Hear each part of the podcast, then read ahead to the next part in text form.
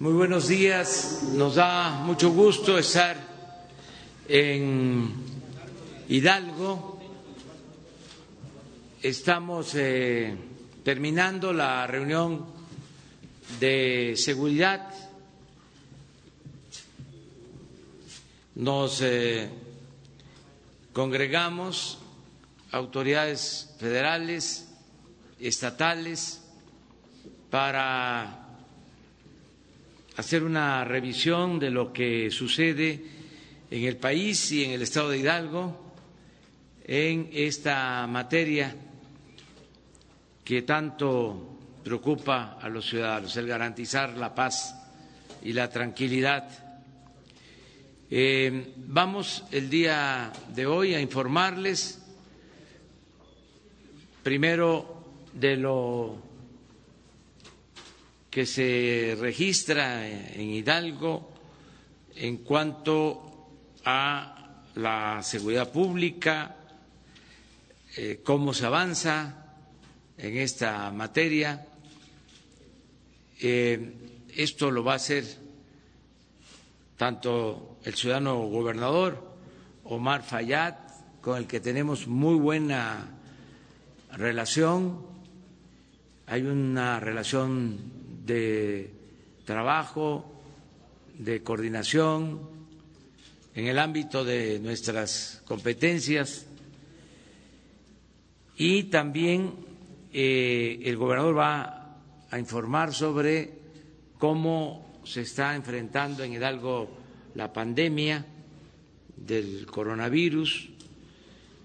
Posteriormente, el general Luis Crescencio Sandoval va a informar sobre la incidencia delictiva, el secretario de la Defensa, y eh, también eh, el secretario de Relaciones Exteriores, Marcelo Ebrat, va a informar sobre la votación de ayer en la ONU. Nos eh, acompañan eh, el almirante José Rafael Ojeda Durán, secretario de Marina, eh, desde luego Alfonso Durazo Montaño, secretario de Seguridad Pública, nos acompaña el general Luis Rodríguez Bucio, comandante de la Guardia Nacional, Edgardo Islas Cruz, presidente municipal de Zapotlán, que es eh, el municipio en el que estamos, muy cerca de Pachuca, desde luego, y tenemos también eh, como invitado, eh, porque es originario del estado de Hidalgo, a eh, el doctor Arturo Herrera Gutiérrez, secretario de Hacienda y Crédito Público. Lo invitamos a que nos acompañara aquí a esta gira eh, y a esta visita a Hidalgo. Entonces comenzamos con el ciudadano gobernador Omar Fayad. Muchas gracias. Muchas gracias, señor presidente. Amigas y amigos de los medios de comunicación nacionales, pues hoy nos da mucho gusto eh, recibir al presidente de México aquí en su casa, en el estado de Hidalgo, en donde, pues eh, después de lo que hemos eh, vivido, padecido, sufrido a nivel mundial, a nivel nacional y aquí en el estado de Hidalgo, pues comenzar estas giras de trabajo con los estados de la República para revisar los temas más importantes resulta para nosotros prioridad y siempre estaremos agradecidos por el apoyo, por el respaldo, por el trabajo coordinado. Gracias por sus expresiones, por sus palabras, señor presidente, me, eh, me llenan de emoción, me congratulan eh, y me comprometen doblemente a seguir haciendo lo que nos planteamos desde el primer día de trabajo juntos, eh, convertirnos en eh, un modelo nacional de coordinación extraordinaria con los órdenes de gobierno, con el orden federal, por supuesto, y con los gobiernos municipales. Quiero agradecer también la presencia con el presidente de México, de los miembros del gabinete aquí presentes.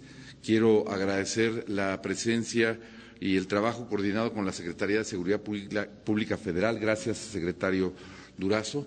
Quiero saludar con eh, mucho aprecio la presencia del canciller, eh, del licenciado Marcelo Ebrard, y gracias por el equipo de trabajo que ha estado coordinándose para la información y para la verificación de los apoyos del Gobierno federal aquí en la entidad.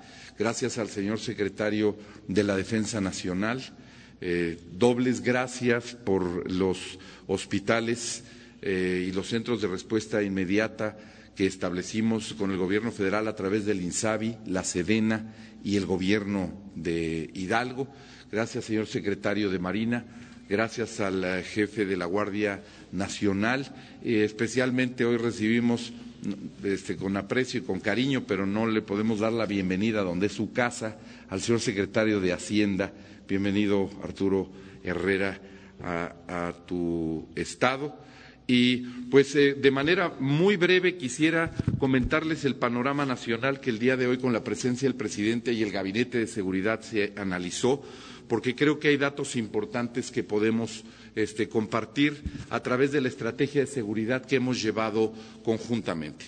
Algo que va a llamar mucho su atención y que es con lo que voy a empezar después de un análisis exhaustivo de mesas de trabajo estrechamente coordinadas, de la fusión de mesas de inteligencia para la prevención de la delincuencia de todas las instituciones estatales, federales y municipales, hemos logrado hacer un trabajo coordinado que permite informarle al pueblo de Hidalgo que afortunadamente los índices delictivos han ido a la baja, pero fundamentalmente eh, que no tenemos la presencia de los cárteles, de los grandes cárteles del crimen organizado, los que todos ustedes conocen a través de los medios de comunicación, pues en Hidalgo no se tiene una este, presencia determinada de estos grupos delictivos. Lo que tenemos como principal este problema que enfrentar juntos es el fenómeno del huachicol, del cual derivan otras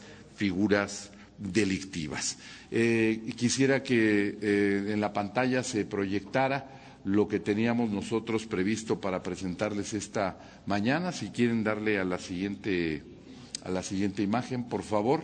Eh, le comenté y le informé al presidente, junto con su equipo, que Hidalgo fue el primer estado en desarrollar la mesa de fusión de inteligencia. Esto ha sido verdaderamente muy, muy importante y es a partir del año pasado en que, debido a estas reuniones, han resultado eh, importantes operativos, órdenes de aprehensión, coordinación con las entidades federativas y gracias a los titulares de los grupos de inteligencia en el estado de Hidalgo se ha logrado determinar los 17 principales objetivos en la búsqueda de los delincuentes en nuestra entidad, conociendo una buena parte de de esta actividad en los territorios en los que se desempeñan, logramos distensar cosas muy importantes. Ya traíamos un problema muy serio en Simapán que ha logrado distensarse, presidente, como lo informamos. Ya traíamos un problema serio en el Valle del Mezquital. Eh, si pasamos a la siguiente este, gráfica. Eh, y afortunadamente el trabajo ha permitido que Hidalgo, encontrándose en la zona centro del país, como lo pueden ustedes apreciar en ese mapa, ahí están, digamos, eh, los diez estados de la República eh, que tienen mayor índice de delitos de alto impacto de enero a abril del 2020 y seguimos viendo afortunadamente a Hidalgo en una posición eh, de mucho menor incidencia que los estados de la República de la mayoría que nos rodean. Siguiente, por favor. Eh, le comentaba yo al señor presidente y a su equipo que hay algo muy importante. Eh, este centro tecnológico, este centro de integración tecnológica que se llama C5I, que hace un poquito más de un año el señor presidente y su equipo me hicieron favor de venirlo a inaugurar, ha presentado en el respaldo al trabajo institucional del Gobierno de la República, del Gobierno estatal y de los gobiernos municipales, eh, los resultados que ustedes pueden ver en su pantalla. Ustedes ven como casi a la mitad se reduce la tendencia de la incidencia delictiva desde el inicio de operaciones de este Centro de Control, Comando, Comunicaciones, Cómputo, Coordinación e Inteligencia C5I, lo cual nos da mucho gusto porque aquí están conectadas, señor presidente, 10.000 cámaras de videovigilancia en todo el estado de Hidalgo a lo largo de los municipios más importantes para la protección de las personas, del pueblo, de las familias hidalguenses. Siguiente, por favor. Eh, esta gráfica muestra una clara tendencia de homicidios, homicidios que tienen que ver con ejecuciones entre bandas del crimen organizado.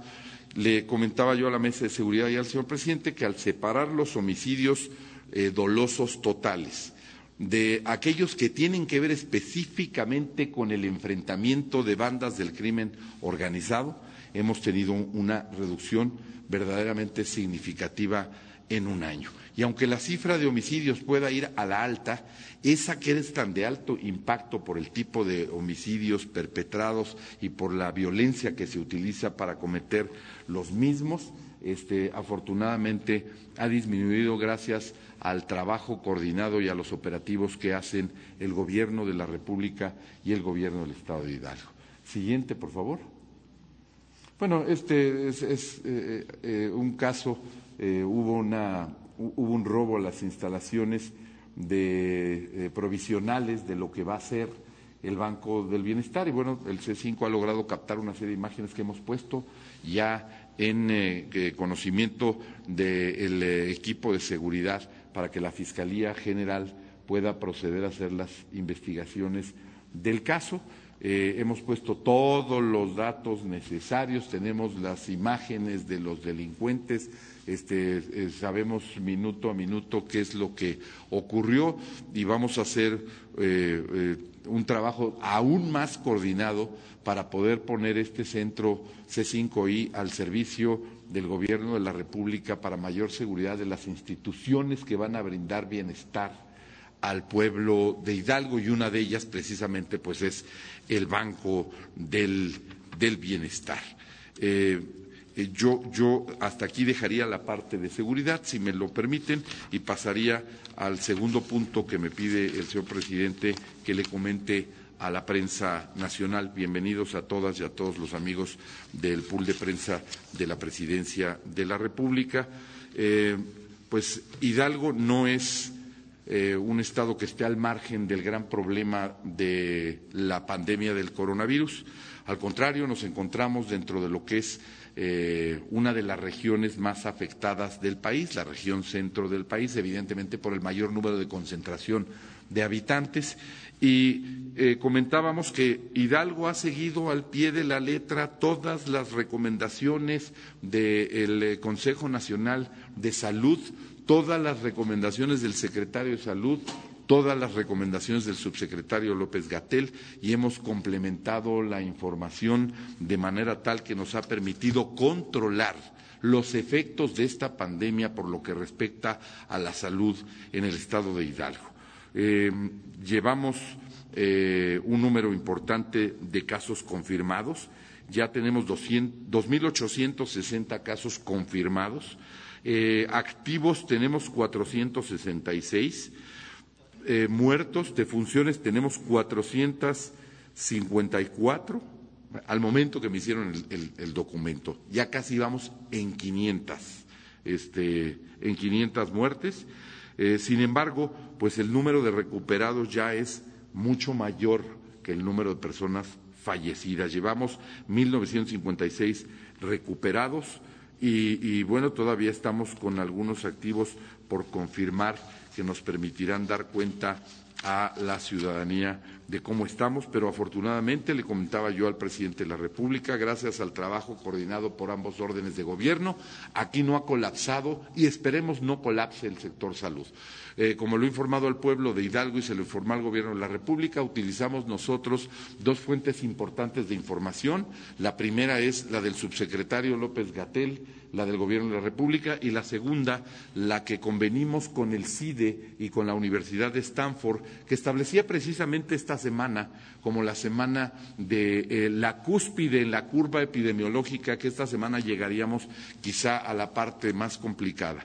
Gracias al operativo Escudo, que también me he permitido presentarle al señor presidente, hemos logrado disminuir la curva, hemos logrado disminuir la movilidad. Le refería yo al señor presidente que hace 20 días en su conferencia de prensa se anunció que Hidalgo era uno de los peores estados en materia de movilidad. Era quizá el peor indicador, el peor registro dentro de los del país, eh, solamente superado por un estado ocupábamos el lugar número 31. Ese mismo día reunimos al gabinete de gobernabilidad y al gabinete de salud y decidimos implementar medidas severas, dolorosas, pero necesarias, que nos eh, permitieron en 15 días pasar del lugar número 31 al lugar número uno de los estados que habían reducido la movilidad.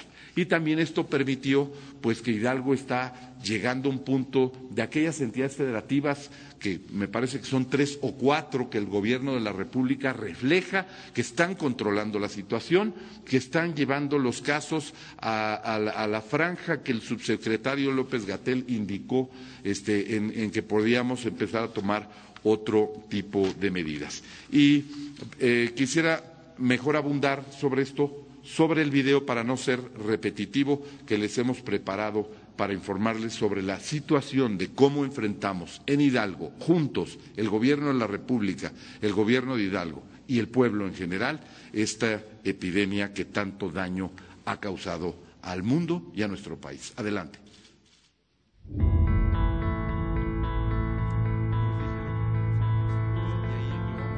Todas las acciones que hemos eh, decidido emprender para enfrentarlo desde el punto de vista médico, desde el punto de vista operativo y logístico y afortunadamente las previsiones daban para esta fecha 3.446 casos y llevamos casi 600 menos. Ustedes podrán apreciar en la gráfica cómo el hoy no circula permitió la reducción de la movilidad. Aquí el hoy no circula es 50%, un día pares, un día nones. Hemos aumentado el tiempo en el que se duplican los casos y por eso hemos logrado el control que aparece en eh, esta copia de la gráfica que presentó el gobierno de la República el eh, viernes pasado. Y gracias a las eh, medidas tomadas dentro del operativo escudo que van a ver a continuación, hemos logrado eh, eh, llevar el tema a la situación en que hoy nos encontramos. El sonido casi no se escucha ahí.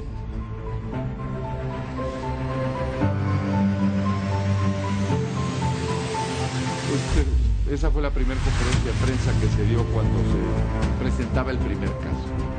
Iniciamos con hospitales de respuesta inmediata, el Hospital Inflable de Pachuca, que se ha convertido en un referente no solamente nacional, sino mundial. Han venido a verlo y a hacer reportajes de él de China, de Francia, de Italia, de países de Sudamérica, por la tecnología que tenemos de ese hospital. Ahí están viendo un tomógrafo, tomógrafo de 128 cortes que permite ver en 4D los pulmones de los pacientes para poder diagnosticar su estado de gravedad.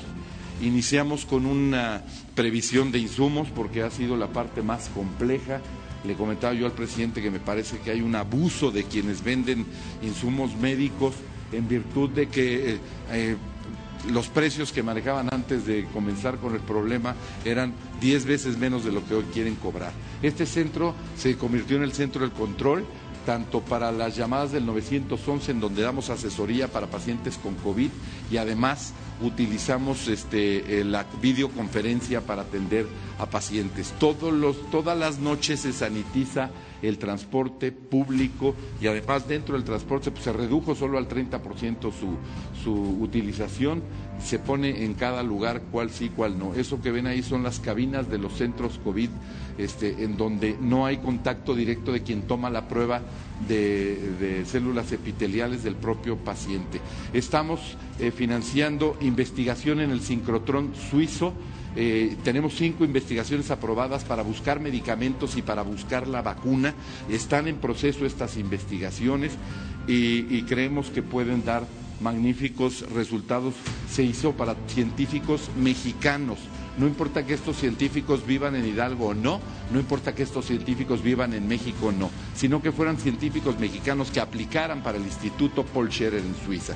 Eso que ven ahí es una dotación alimentaria del programa Hidalgo Te Nutre, que eh, la hacemos conjuntamente con Segalmex con el gobierno de la República e Hidalgo y se le ha entregado a la gente más necesita en esta etapa. Lo que ven ahí son los lavamanos comunitarios, que además de tener jabón antibacterial, traen una crema antiviral una crema que permite la protección contra todo tipo de virus, bacterias y esporas, que además dura 12 horas en tu cuerpo aunque te laves las manos.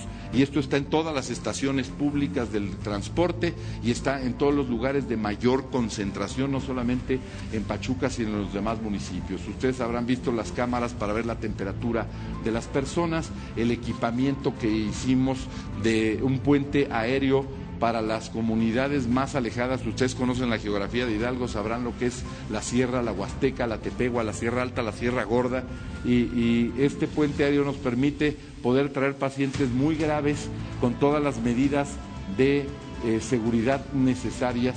Eh, eh, hemos podido, a través de la instalación de centros de respuesta y hospitales, cubrir todas las regiones. Este que están viendo aquí es Huejutla. logramos convertir, reconvertimos lo que era el CRIT, el centro de rehabilitación que está cerrado por el tema de la pandemia, lo hicimos hospital de respuesta inmediata.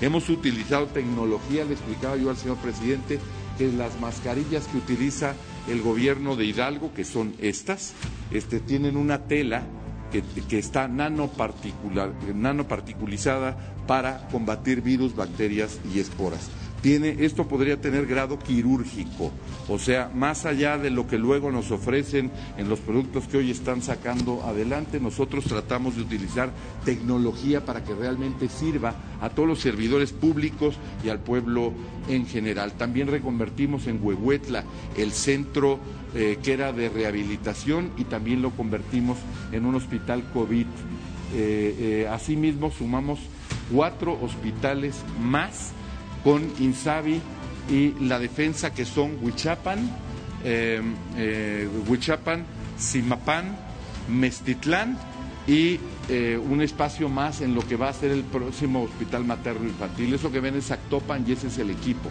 Ahí también hay tomógrafo de 128 cortes, cabinas para que no haya contacto con pacientes contagiosos. En breve tendremos el sistema de telemetría. Este, las ambulancias de la Cruz Roja les dotamos de equipo especial y convenimos con la Cruz Roja qué ambulancias transportarían COVID y cuáles no. Y el Hospital de la Cruz Roja no recibe este, personas con COVID. A cada paciente en los centros de, respuesta a COVID le estamos dando una tableta.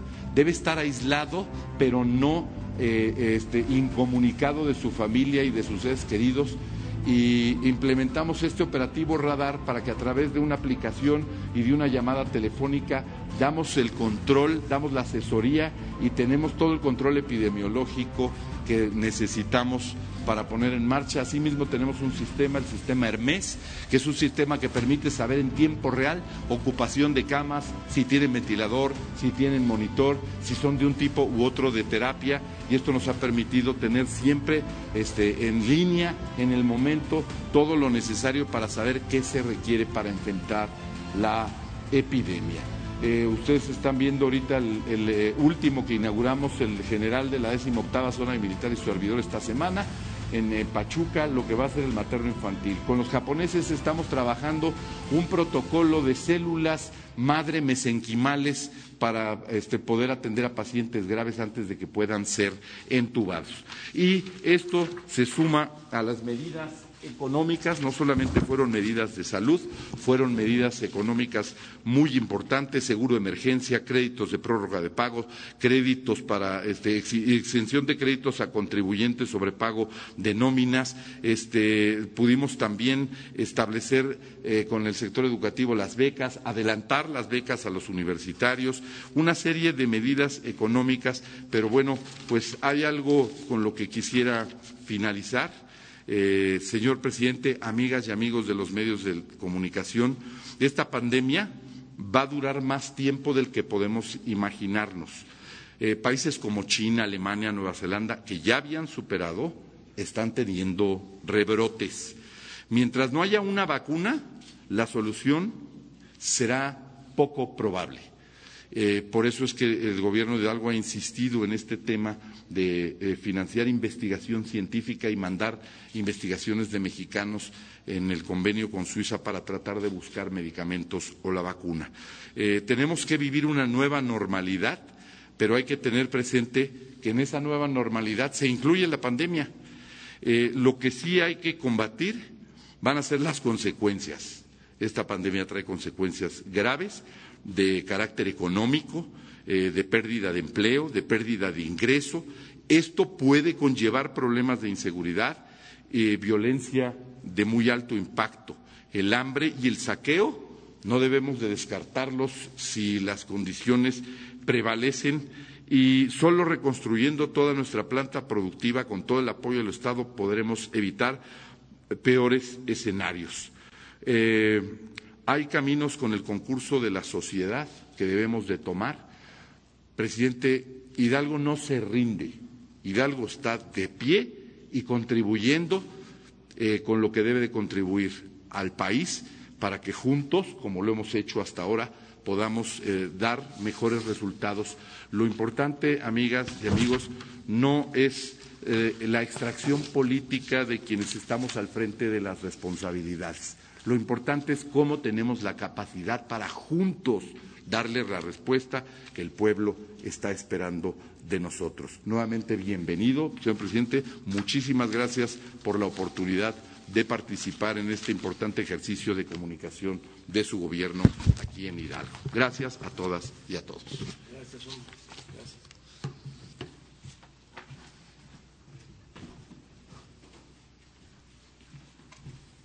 Con permiso, señor presidente. Buenos días. Por favor, las láminas.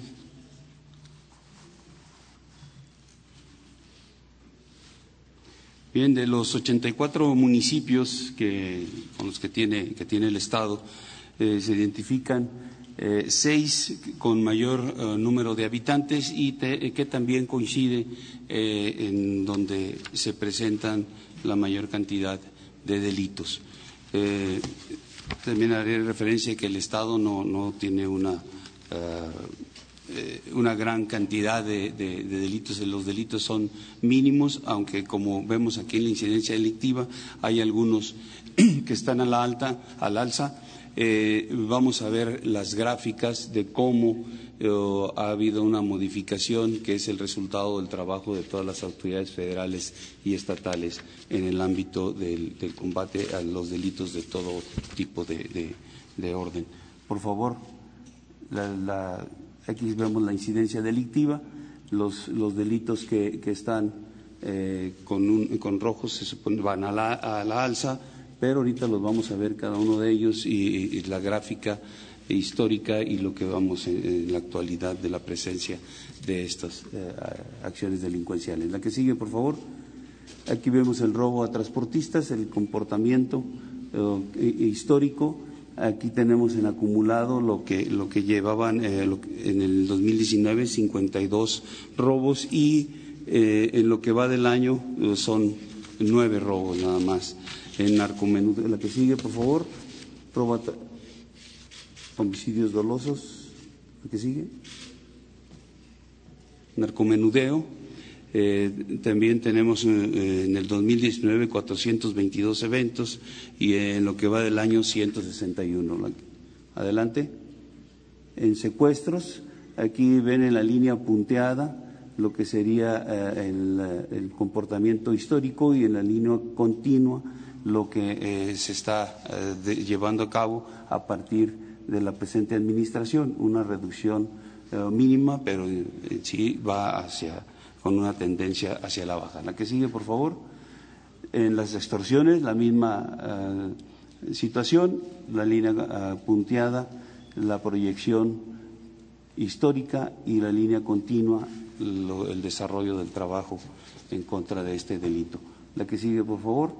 El robo de vehículos tiene el mismo comportamiento, también hacia la baja, la que sigue. Este es en el total de delitos, considerando todos los delitos que se presentan en el Estado, eh, también un comportamiento similar en donde se ve el trabajo de las autoridades federales y estatales en el combate a todos los delitos del Estado, con una reducción. La que sigue, por favor. En homicidios dolosos tiene, eh, eh, en lo que va de la administración, tiene el, lugar número 23, muy por debajo de la media nacional. La que sigue, homicidios dolosos por cada 100.000 habitantes, hasta el mes de mayo también tiene un lugar 24, también muy por debajo de la media. La que sigue, por favor. Los municipios de mayor incidencia delictiva. Tenemos 15 municipios que son los que concentran los delitos y algunas áreas que son las de, las de cercanas o, alrededor de lo que es eh, la refinería de Tula y en esta otra área que son donde están los, los ductos también. Toda esta parte del color verde, el rojo y el azul son ductos de Pemex en donde ahí está el, este, el principal problema del Estado, como ya lo citó el, señor gobernador. Eh, a través de, o alrededor de eso se desarrollan todas las actividades eh, delictivas que presenta el Estado. En cuanto, la que sigue, por favor. En cuanto a, lo que es seguridad pública, tiene un efectivo de 6.541 hombres, sumando la fuerza estatal y los municipales. Y aquí en la capital concentra el 41% de sus efectivos, 2.734 policías, por ser pues, el lugar donde también eh, necesita tener esa presencia para estar eh, enfrentando los delitos que, ocurren aquí. La que sigue, por favor. En cuanto a fuerzas de seguridad del Estado, eh, tenemos un efectivo de 10.158 hombres, de los cuales 9.440 son eh, eh, operativos. Estos efectivos se desglosan de la manera que tenemos aquí.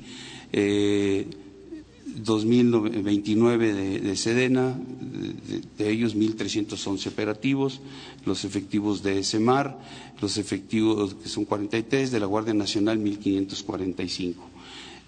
todos estos efectivos, tanto federales, estatales y municipales, trabajan en las coordinaciones regionales de la Guardia Nacional, que el Estado cuenta con cuatro. Eh, eh, este trabajo coordinado se ve en los resultados del Estado, en los resultados que ya vimos en las gráficas que mostré hace un momento. Para el Estado se tienen proyectada la construcción de cuatro instalaciones de la Guardia. Eh, estas instalaciones están enfocadas a los lugares donde se tiene la presencia delincuencial donde están los, los, índices eh, delictivos, ahí, ahí se van a, desarrollar para el 2021.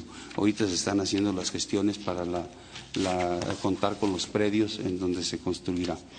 Eh, en aseguramientos, eh, aquí en rojo vemos lo que son los, los resultados más importantes en este combate contra la delincuencia que está centrado en el robo de hidrocarburos vemos 5.665 tomas clandestinas que se han eh, este, detectado y casi 3, millones de, litros de combustible asegurado. La que sigue, por favor. Aquí en el robo de hidrocarburos el Estado tiene el primer lugar en tomas clandestinas y en el robo de combustible y combustible recuperado también. Eh, estos eh, ductos eh, en estas áreas, como también ya lo mencioné alrededor de, la refinería de Tula, es donde se presenta este robo de combustible. Son 21 municipios en los que tenemos esta, esta actividad. En seis de ellos son donde se concentra la mayor, mayor cantidad de tomas clandestinas. Aquí están en rojo, que es Cuautepec, Atotonilco, Tula, San Agustín, Clasiaca, Ajacuba, Tetepango, son esos seis municipios donde está concentrado las tomas clandestinas. También ha, habido una eh, cantidad importante, diez agresiones a personal eh, militar y fuerzas de seguridad, en donde eh, además de los delincuentes se ha unido población para impedir que el personal que anda haciendo eh, sus recorridos eh, al identificar una toma, pues se, tiene que neutralizar y lo que se busca es que, eh, que permanezcan. Eh, la que sigue, por favor. En, ah, aquí aquí eh, es una situación muy particular. En, hay un ducto que va paralelo a, lo que es el ducto de, combustible. Es un ducto de gas, una construcción que está detenida. Se, se, lograron hacer 88 eh, kilómetros nada más, quedan pendientes 195, pero en esos 88 kilómetros hemos revisado 4 kilómetros nada más y, de ahí se han extraído eh, un millón setecientos setenta y cuatro mil litros de combustible. Está unido a través de un bypass del, ducto de combustible hacia este ducto que es de gas, pero que está inactivo. Lo han usado la delincuencia para eh, este, guardar ahí el combustible robado. Se está trabajando con, con Pemex, se va a seguir extrayendo ahí el combustible, se van a recorrer los 88 kilómetros para identificar eh, si existe eh, mayor cantidad de combustible y ver cómo están diseñado eso para poderlo inhabilitar mientras no se termina la construcción. La que sigue, por favor. En robo a ferrocarril tenemos nada más eh, dos, dos, eventos, uno en Nopala y otro en Tula, donde eh, se, extrajo mercancía y de, los ferrocarriles. La que sigue, por favor. En cuanto a la emergencia sanitaria, ya lo ya citó muy ampliamente el señor gobernador, nada más yo mencionaré que de, de los 34 hospitales con que cuenta eh, el Estado, en cuatro eh, está ah, desde la Secretaría de Defensa operando los hospitales del INSABI y que estamos eh, en una actividad coordinada para la atención a la emergencia. Y adicionalmente tenemos seguridad en 12 instalaciones. Eh, se han hecho 660 patrullajes en diferentes partes del Estado y tenemos una, seis fuerzas de reacción para las necesidades que tenga el Estado en relación a la atención de emergencia. En lo que corresponde al plan DN3 se ha participado eh, en cinco eventos de lluvias, en tres de derrame químico, en una explosión, en 33 incendios forestales y un urbano, en eh, tres accidentes ferroviarios, un aéreo y un vehicular, empleando 1.359 hombres y 136 vehículos. Es, eh, todo lo que tenemos que informar el día de hoy. Muchas gracias. Compromiso.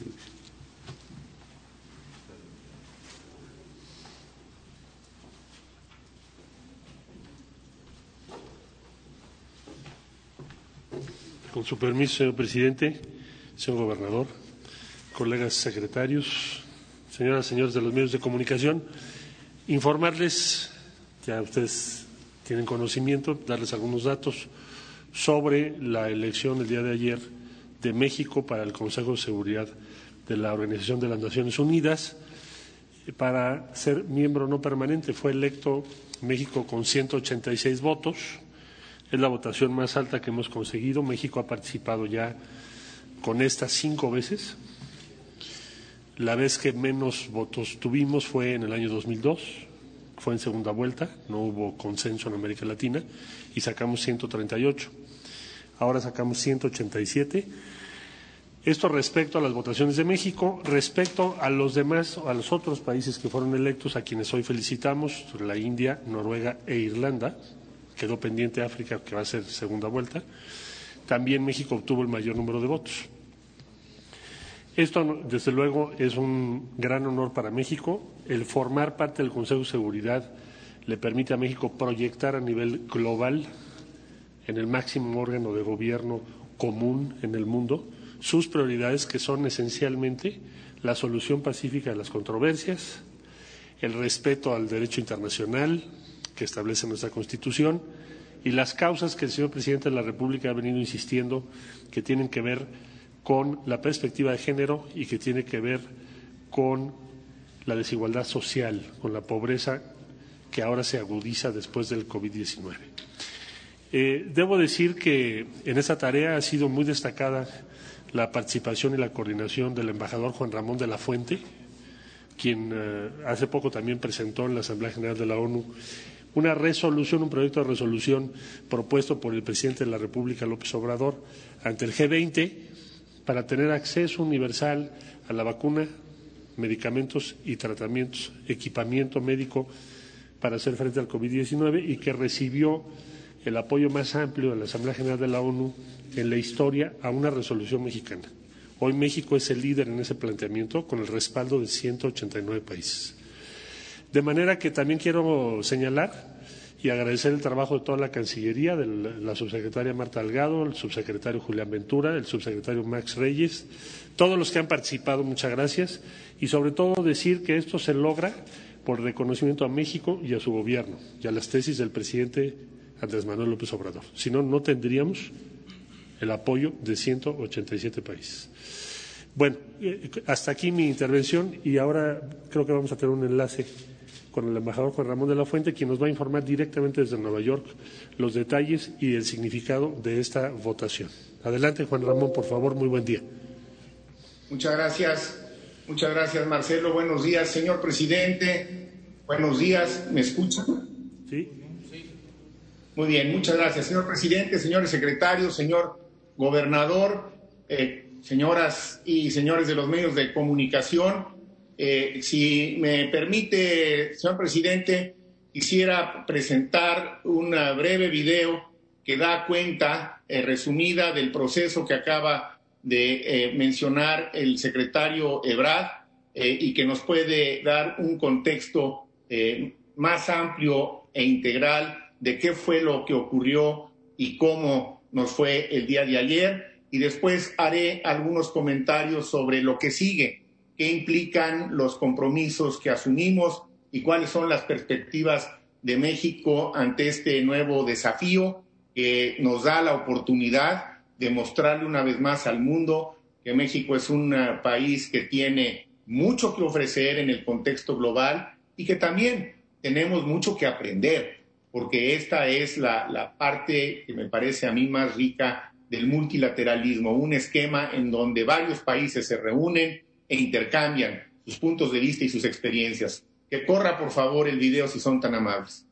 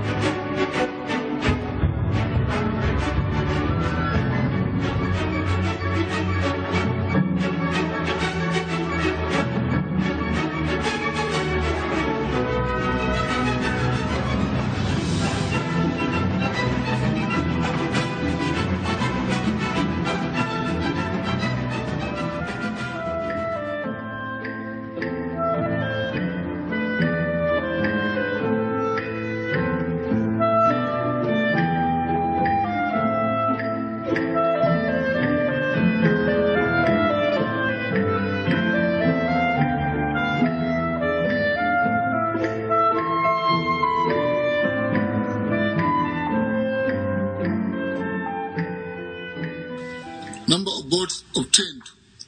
Mexico, 187.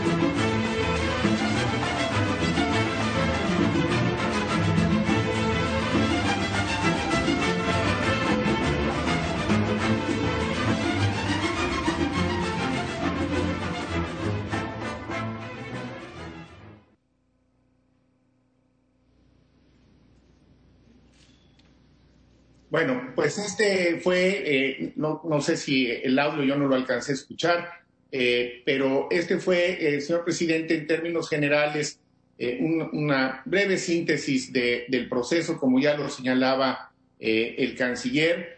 Fue una votación de 192 países y México pues fue el que obtuvo el mayor número de votos de todos con un total de 187 y 5 y cinco abstenciones. Eh, ¿qué, implicaciones tiene todo esto? A lo mejor podríamos eh, ir pasando el PowerPoint y en este voy a hacer yo eh, algunos comentarios de manera directa, si son tan amables.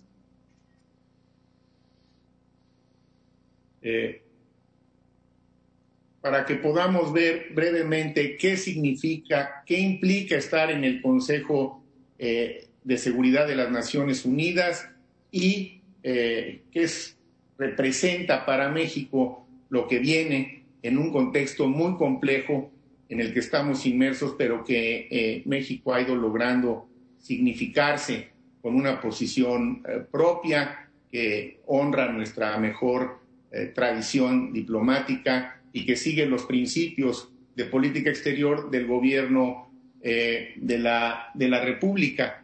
¿Qué se votó en la ONU? Bueno, pues se votó justamente esto, la elección como miembro no permanente del Consejo de Seguridad de cinco países y ya como se ha dicho prácticamente tuvimos pues eh, unanimidad, es decir, realmente eh, las cinco abstenciones muy respetables, por supuesto, pues forman parte de la, de la pluralidad de la comunidad internacional, pero es un apoyo eh, muy estimulante y muy comprometedor para nuestro país, que pues sí establece eh, la mayor votación que hemos recibido eh, en una elección de esta naturaleza y también pues el que nos muestra que México genera consensos, que el gobierno de la cuarta transformación está generando consensos en el mundo de una magnitud pues muy considerable. también quiero señalar, presidente, que esta candidatura no le costó dinero al país. Y lo, señalo eh, para eh, que quede muy claro que esto de eh, un acuerdo con el secretario Ebrard se logró hacer una candidatura austera con el presupuesto regular que tenía la, Embajada de México en, en, Nueva York y a través, pues fundamentalmente, de planteamientos de, de cabildeo, ¿sí? Eh, de mucho intercambio con los países, de mostrar lo que ofrecíamos. Eh, hubo dos eventos, no hubo recepciones, no hubo viajes, invitaciones a embajadores, ni regalos de ninguna especie que se hacía en el pasado y algunos países lo siguen haciendo. No, nosotros hicimos un par de eventos culturales y quiero aprovechar, si me lo permiten, para agradecer a quienes nos apoyaron en esos dos eventos.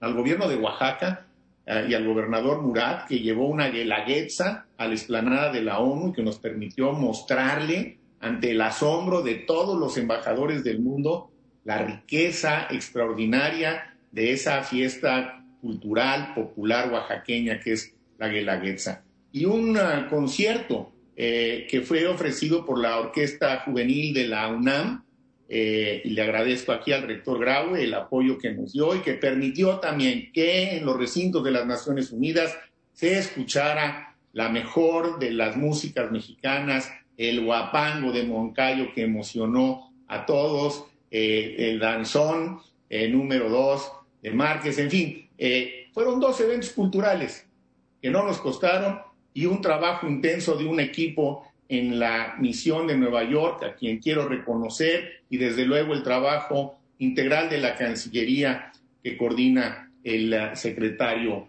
eh, Ebrard. Ya dijimos quiénes eh, fueron electos, queda pendiente, hoy se resuelve cuál es el país africano, a lo mejor se tiene que ir a una nueva ronda, se requieren de dos terceras partes de los votos, y esto lo que me recuerda, presidente, es qué importante fue haber logrado en el eh, mes de junio pasado, no sé si recuerda, cuando tuve oportunidad de, visitarlo en, Palacio, eh, junto con el secretario Ebrard, de haber logrado el respaldo de la región de América Latina y el Caribe.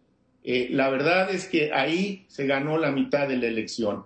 En un contexto latinoamericano y caribeño complicado, con tensiones, eh, como suele ser nuestra región, yo creo que otra vez no puede dejar de reconocerse la presencia de México en América Latina, más allá de los problemas eh, de la región y de las diferencias que tenemos con algunos de nuestros hermanos latinoamericanos, pero en donde hemos logrado establecer que aún en el marco de las diferencias que tenemos en el esquema multilateral, podemos estar de acuerdo en que en algunos temas no estamos de acuerdo y trabajar juntos en los que sí estamos. También quiero señalar, presidente, que ayer fuimos electos para el Consejo Económico y Social de la ONU, que es otro órgano también muy importante junto con otros 17 países y también es la primera vez que México es electo simultáneamente al Consejo de Seguridad y al Consejo Económico y Social. Así que estaremos en los dos órganos, eh, pues probablemente más significativos del sistema de Naciones Unidas, en el Consejo de Seguridad los siguientes dos años y en el Consejo Económico y Social los siguientes tres años. Ayer también se eligió a un distinguido diplomático de Turquía para ser el presidente de la Asamblea.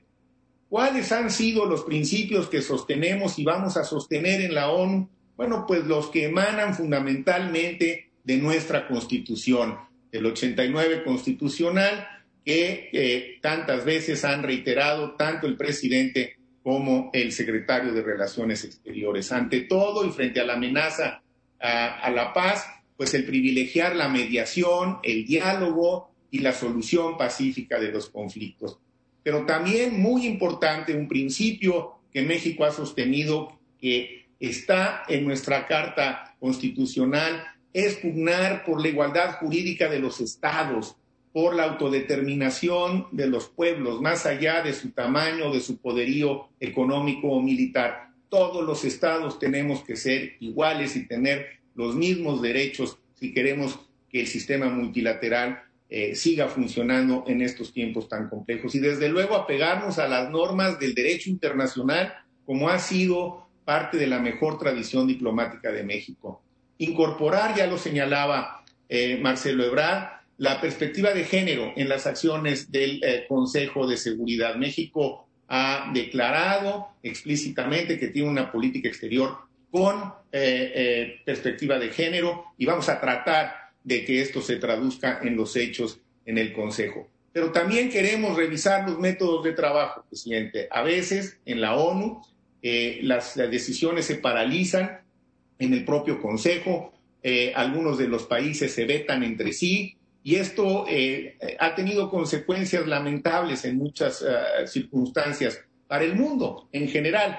México, hay que decir, desde hace 75 años se ha opuesto sistemáticamente a que algunos de los países, los miembros permanentes, tengan ese derecho a veto, que es el que a veces paraliza al Consejo, y hemos retomado una iniciativa, la iniciativa franco-mexicana, junto con Francia, para tratar de acotar eh, este derecho de veto y que no eh, opere cuando haya circunstancias en donde pueda estar de por medio eh, crímenes de lesa humanidad o atrocidad masiva. Así que también estaremos pendientes de ese tema, el de los derechos humanos, que es una prioridad también de nuestro gobierno, y vamos a impulsar los objetivos para el desarrollo sostenible, que es la parte del desarrollo humano, del desarrollo social que tiene la ONU. Y finalmente, pero no por ello de menor importancia, también lo señalaba ya Marcelo, eh, pues vamos a poner particular atención a los temas de nuestra región. Finalmente fue gracias al apoyo de nuestra región eh, que llegamos eh, al, Consejo sin mayores problemas a la hora de la votación final, aunque con una participación muy copiosa de otros países, y a los países que tienen menos nivel de desarrollo. Esta parte solidaria de no dejar a nadie atrás y de estar siempre del lado de los que están en una posición más desventajosa. La siguiente, por favor. Eh, bueno, eh, algunos ejemplos recientes de cómo estos principios y esta eh, forma de ejercer la política exterior nos han, nos han dado posibilidades de hacer cosas positivas en el contexto internacional. La más reciente, pues, fue justo la iniciativa que usted presentó ante el G20 y que hasta ahora, debo decir, es la única resolución operativa de la ONU que tiene eh, específicamente objetivos y metas muy puntuales en relación a las vacunas, los medicamentos y el equipo médico. Y gracias a esta iniciativa es que la Cancillería mexicana ha estado activa y participando, ya lo señalaba también el gobernador, México está siendo tomado en cuenta para el desarrollo de vacunas y de nuevos fármacos en, eh, junto con otros países del mundo. Así que es eh, una iniciativa que ya tuvo un impacto importante y que esperamos lo siga teniendo. También hemos estado colaborando con Francia y con Alemania en esta alianza para el multilateralismo como un mecanismo de compensación a las relaciones bilaterales que a veces son muy asimétricas. Y recientemente, presidente, algo que también se liga mucho a los eh, eh, propósitos de desarrollo internos del gobierno de México que tiene que ver con la conectividad. La pandemia puso de manifiesto que aquellas regiones del mundo que no tienen todavía conectividad a, Internet eh, han sufrido los estragos de la pandemia de una forma mucho más intensa porque no han tenido información, porque no tienen eh, acceso a servicios que pueden ofrecerse por vía remota. Entonces, un planteamiento que hemos estado haciendo, acompañando al secretario general de la ONU, es que queremos que la conectividad sea un derecho universal en el curso de los próximos años. La tecnología tiene un enorme sentido cuando está al servicio eh, de, las eh, comunidades y sobre todo de las comunidades más rezagadas. La que sigue, por favor, que creo que es la última. Pues solo para recordar, presidente, que eh, durante este año y medio eh, eh, hemos tenido el privilegio de representar a, nuestro país en, en, Nueva York, en las Naciones Unidas, hemos estado muy activos. Esta elección no es la primera, es la más importante, me parece, es la más significativa, pero en este año y medio, presidente, hemos tenido 38 elecciones. Hemos participado en el sistema de Naciones Unidas en 38 elecciones a veces con candidatos a nombre propio, a veces a nombre de México.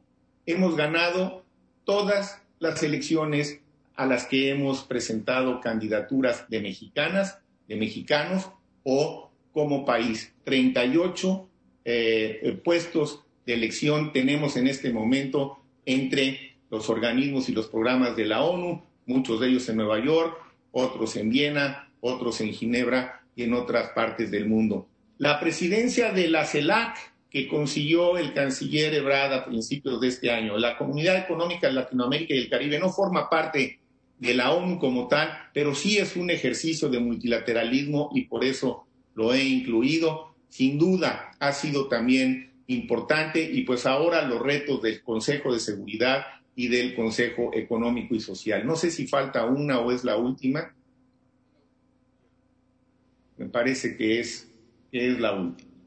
Entonces, eh, en suma, eh, presidente, pues eh, yo le, le, diría en este informe que me da la oportunidad de presentarle a usted y de presentarle a todos los que nos están observando, a todo el pueblo de México. Yo creo que se cumplió con la misión que nos encomendó en esta primera etapa a partir de el mes de octubre empezaremos a asistir a las sesiones del eh, Consejo como oyentes y a partir de las cero horas, como se dice, del día primero de enero del próximo año, México tendrá nuevamente un asiento en esa mesa eh, de las grandes decisiones del mundo, que es el Consejo de Seguridad de las Naciones Unidas.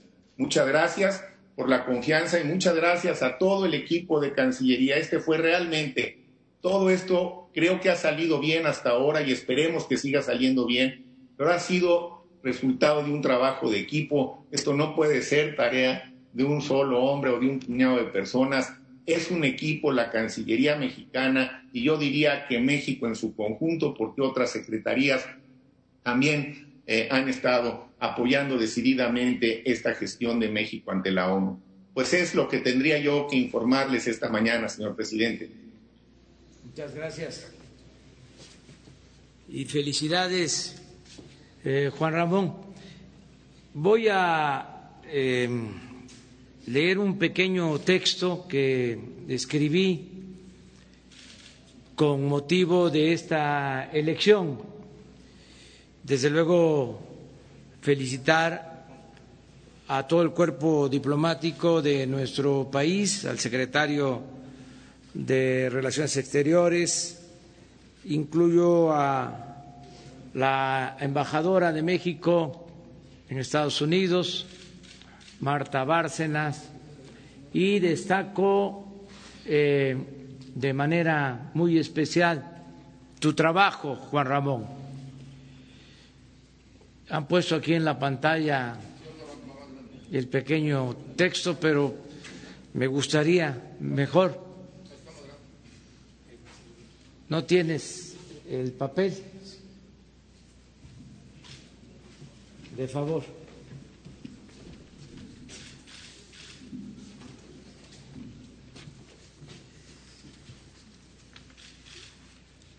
Hablo en nombre de nuestro pueblo.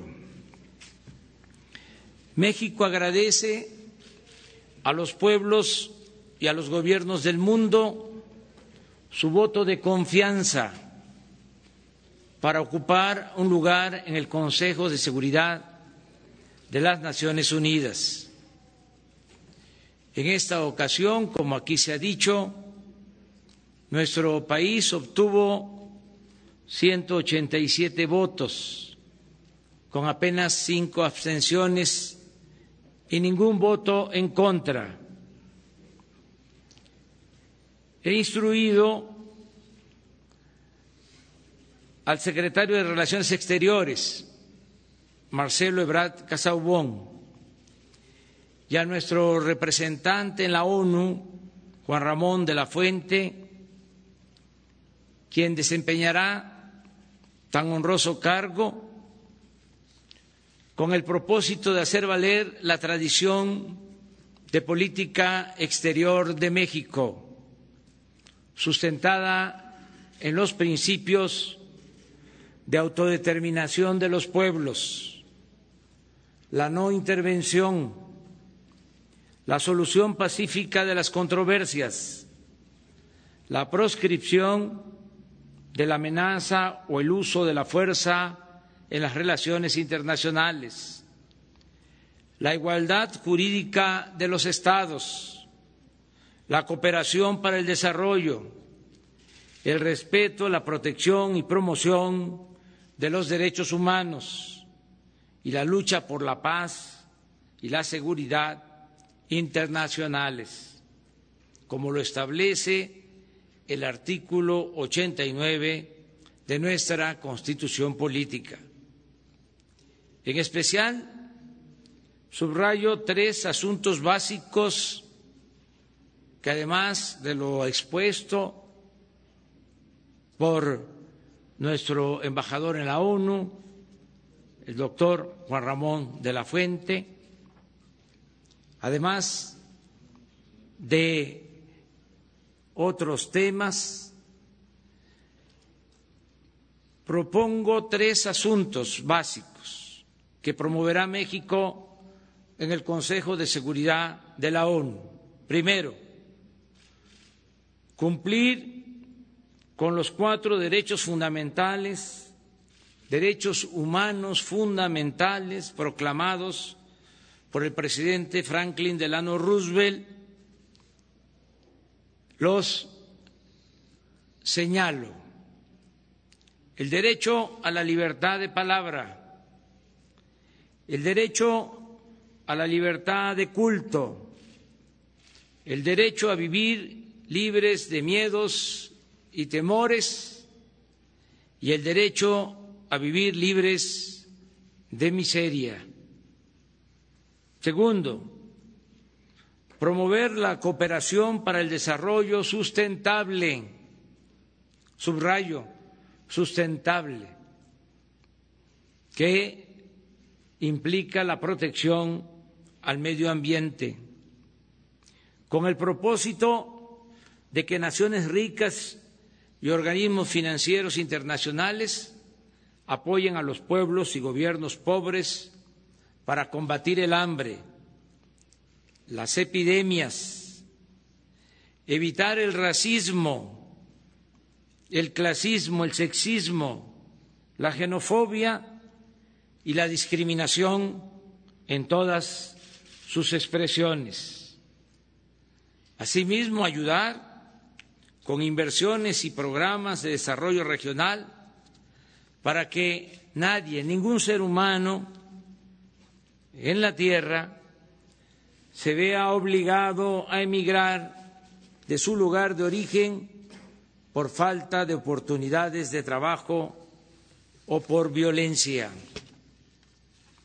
Tercero, procurar que en ningún conflicto se utilice la fuerza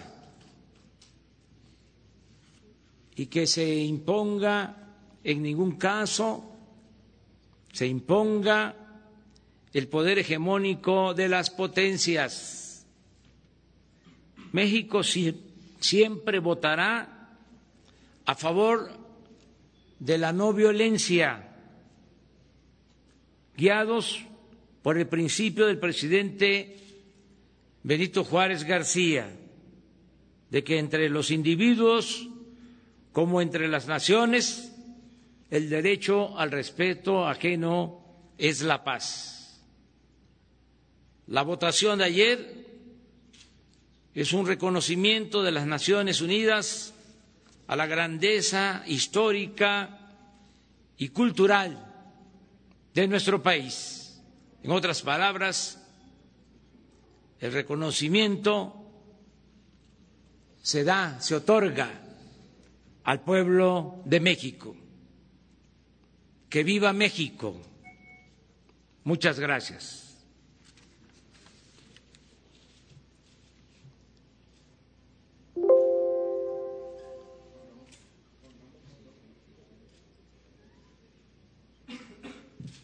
Muchas gracias, Juan Ramón.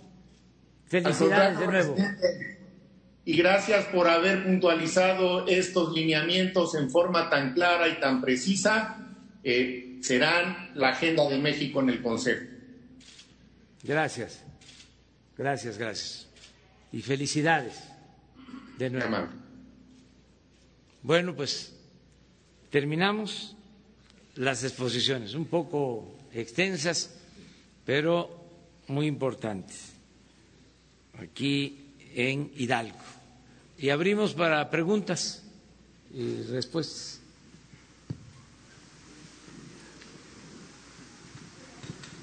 Buenos días, presidente. Buenos días a todos. Primero, eh, preguntarle qué implicación tiene la elección de México también en este Consejo Económico de la ONU, en qué consiste y qué participación va a tener México ahí.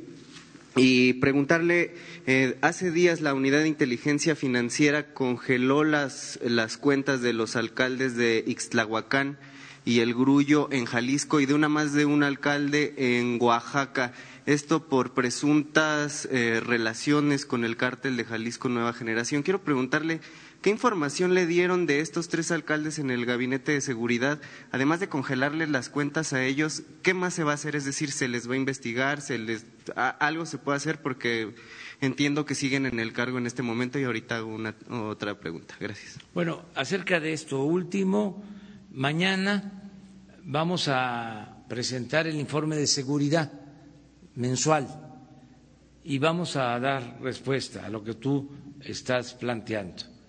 Sobre la importancia que también México fue eh, electo, eh, eh, lo eligieron los países de la ONU para formar parte del Consejo Económico de la ONU, pues es también una distinción especial.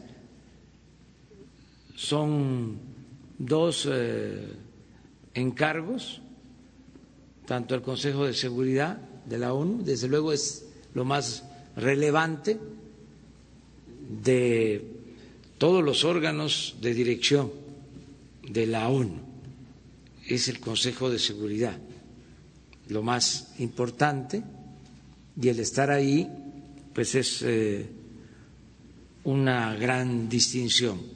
Pero también la ONU tiene eh, otros eh, organismos, muchos otros, y eh, en este caso se elige a los miembros del Consejo para eh, el desarrollo económico y social y también México eh, va a ocupar este sitio.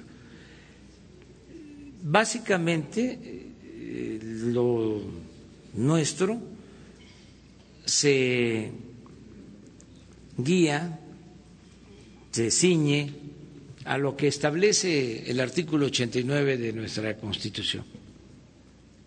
México tiene una política exterior eh, admirable. En algunos eh, periodos ha habido desviaciones, pero esos principios han sido fundamentales. Y cuando incluso han habido gobiernos autoritarios, México ha conservado eh, su eh, política exterior apegada a principios. Entonces, en ese marco, eh, la recomendación es que se busque la cooperación para el desarrollo. Y eso es lo que va a hacer quien eh, se encargue de llevar a cabo esta representación. Cooperación para el desarrollo. Eh, no queremos, y eso ha este, caracterizado a este gobierno, no queremos cooperación militar, no queremos que nos apoyen con eh, helicópteros mm, artillados, no queremos eh, armamentismo, queremos eh, cooperación para el desarrollo porque la paz es fruto de la justicia. No queremos enfrentar la violencia con la violencia. Entonces, esto eh, ha significado un cambio, un viraje en política exterior. Antes, lo recuerdo, porque se olvida o se veía como algo normal que se hicieran actos en donde eh, el embajador del gobierno de Estados Unidos, y lo digo con todo respeto, eh, participaba en un acto entregando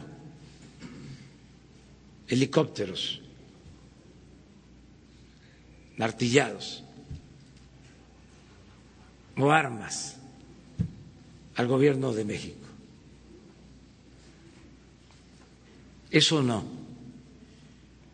Nosotros eh, tenemos que agradecerle al gobierno de Estados Unidos que eh, ha sido eh, respetuoso de nuestra política y hemos logrado avanzar en la cooperación para el desarrollo y sobre todo nos hemos entendido para eh, fortalecer la integración económica de la región, ahora con el tratado que va a entrar en vigor el día primero de julio, y se ayudan las dos economías, hay inversión, se generan empleos y hay bienestar. Ese es el camino que queremos, no el otro, no el del uso de la fuerza. Eh, para el secretario de Defensa, me gustaría si nos pudiera ampliar este dato que dio de eh, que en Hidalgo se han presentado 10 agresiones a personal militar por parte de, bandas de guachicoleros, es lo que entiendo, y pobladores de los diferentes municipios. Si nos pudiera especificar en qué municipios y en qué periodo se registraron estas agresiones y si hay este, este mismo tipo de actos en otros estados y cuántos, si, si tiene la información. Gracias. Bueno, este, desde luego, eh, general, eh, nada más que mañana se va a hablar de todo este tema de manera más amplia del número de agresiones que han habido en el mes este, de enfrentamientos, toda la información sobre esto, pero en el caso de Hidalgo en particular. Este, no, tengo el, no traigo el dato preciso de los eventos, pero sí podría decir que en el Estado es una característica este tipo de agresiones donde está eh, unido población y delincuencia. A veces eh, pues eh, estimamos que está generado por una influencia de la delincuencia, una exigencia a la población. hemos detectado eventos en los que eh, captamos información que se les da recursos, la delincuencia, para que participe eh, en este tipo de, agresiones. Hemos tenido aquí agresiones, inclusive han llegado hasta las instalaciones de nuestras bases de operaciones, eh, queriendo que, se retiren del lugar. Es el estado donde se presentan este tipo de, situaciones. En otros lugares no los hemos tenido. Las agresiones de la delincuencia organizada son eh, como grupo delictivo contra fuerzas eh, de, seguridad, tanto nosotros como Sedena, CEMAR, de los diferentes estados, pero este, aquí tiene esa característica. Sí, en lo que va de la administración. Son 10 en lo que va de la, de la administración. Gracias. ¿Qué tú pediste? Buenos días, presidente. Buenos días a todos. Eh, presidente, el día de hoy se publica que cuatro empresas investigadas por presuntas prácticas monopólicas recibieron contratos por parte del IMSS este año por más de 13 mil millones de pesos em, para servicios de subrogación de laboratorio y banco de sangre. Preguntarle en este sentido, ¿tendría que revisarse eh, eh, la, entrega eh, de estos eh, contratos por parte del IMSS y si no hubo una desestimación por parte del IMSS a esta investigación, a estas empresas que están siendo investigadas por presuntas prácticas monopólicas. Sí, este, yo creo que podría Zoé Robledo, director del Seguro Social, informarles sobre esto. Vamos a pedirle que nos eh, informe, si les parece. Eh, si te parece, él está este, recluido, aislado, este, pero eh, aprovechamos para mandarle un saludo. estamos atentos a su estado de salud. Sabemos que está bien, porque está muy activo trabajando. Entonces le vamos a pedir información sobre esto para que se aclare. Eh, tienen eh, los eh, servidores públicos del Seguro Social, tienen manera de informar por las tardes, cuando se da a conocer lo de los créditos, a ver si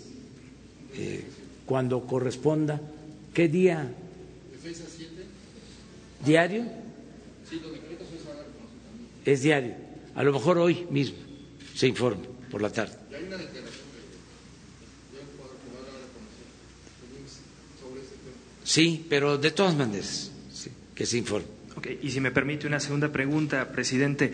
Hay un reclamo por parte de pobladores del municipio de Nextlalpan, Estado de México, que acusan que no se les ha eh, cubierto el pago de 128 hectáreas que fueron expropiadas para la construcción del aeropuerto de Santa Lucía. Incluso en días recientes han ingresado a los terrenos donde se construye el aeropuerto.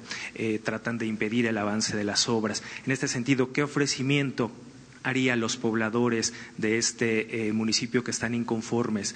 Eh, ¿se, les pagarían estas hectáreas que ellos dicen que no se les pagaron? Claro que sí. Nosotros no podemos cometer ninguna injusticia. Esa eh, es la característica, el distintivo del gobierno que represento. Cero injusticias. Ya no es lo mismo de antes, que se despojaba a los campesinos de sus tierras. Eso no. Ahora eh, siempre es a partir de acuerdos y así se ha hecho en el caso de la ampliación de los terrenos donde se construye el nuevo aeropuerto Felipe Ángeles en Santa Lucía y no hemos tenido ningún problema. Eh, hay esta situación de inconformidad. No sabía que fuese por los terrenos. La información que tengo es de que cuando se hizo el acuerdo para la adquisición de las tierras, eh, hubo un compromiso también de impulsar el desarrollo de los pueblos, es decir, eh, hacer mejoras eh, en lo urbano, introducir agua, drenaje, obras públicas. Eso quedó establecido. Y eso se había demorado, pero ya se habló con ellos, ya se llegó a un acuerdo, ya está el presupuesto, vamos a cumplir nuestros compromisos. Pero no sabía que era por la cuestión de la tierra. De todas maneras lo vamos a revisar. Y si es posible preguntarle al canciller eh, sobre este tema de la ONU, ¿podría, eh, secretario, ampliarnos esta información sobre la iniciativa que impulsaría México de una eh, perspectiva de igualdad de género o política exterior feminista? ¿En qué podría consistir y qué acciones concretas podrían derivar de esta, de esta iniciativa en particular? Gracias.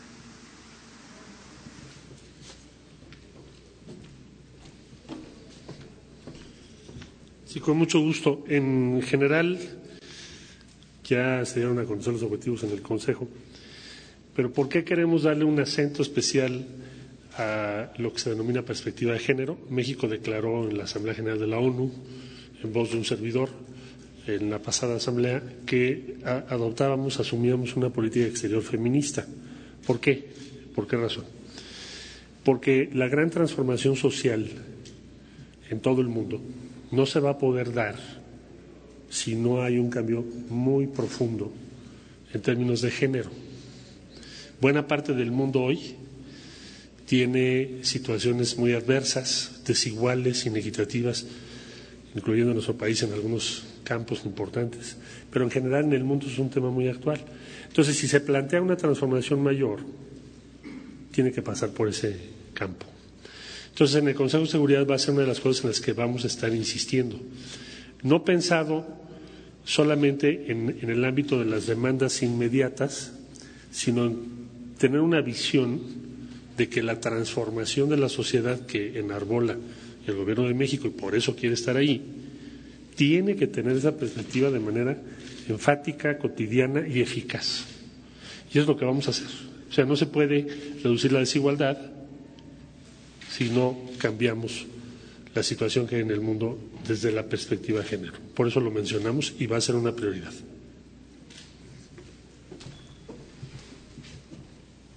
Adelante. Buenos días, presidente.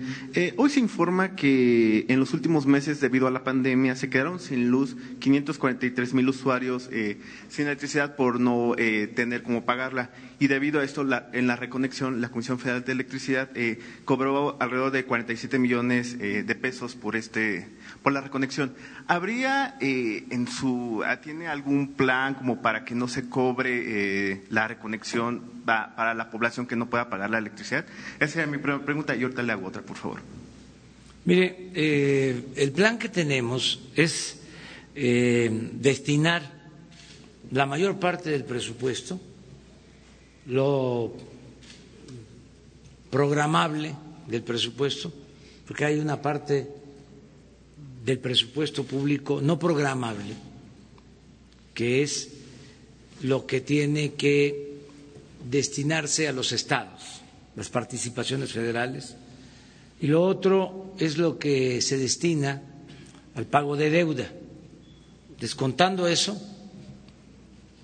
todo lo demás eh, se está orientando a apoyar a la gente de manera directa, apoyar a los pobres. Aquí en Hidalgo les puedo garantizar que más del 60% de los hogares están recibiendo cuando menos un apoyo para el bienestar. Es de los estados con más inversión eh, pública federal para atender las necesidades de la gente. Ahora que vamos a estar en un municipio para eh, evaluar lo de la escuela es nuestra, voy a informar. No lo hago ahora porque ya se pasó mucho tiempo, hemos hablado de varios temas muy importantes, pero sí lo voy a hacer porque quiero que eh, la gente de Hidalgo conozca cuánto se está invirtiendo, cuánto se está destinando a becas, a pensiones para adultos mayores, a pensiones para niñas, niños con discapacidad, eh, eh, cómo va el programa La escuela es nuestra, en todo lo que se está destinando al campo, el que ahora en Hidalgo eh, se inicie el programa Sembrando Vida, que va a significar dar muchos empleos, la construcción de caminos, el apoyo a los jóvenes, eh, los créditos que se están entregando a la palabra para pequeñas empresas familiares del sector formal y del sector informal, todo lo que se está haciendo. Y el compromiso de no aumentar el precio de los combustibles, de las gasolinas, del diésel. Aquí recuerdo que con la llegada de la pandemia eh, se bajaron los precios de las gasolinas, del diésel, porque eh, para decir eh, la verdad, para hablar con la verdad, bajó el precio de las gasolinas, lo que se compra de gasolinas en eh, el extranjero. Eh, costó menos comprar las gasolinas. Se pudo establecer un impuesto especial, incluso tomando como excusa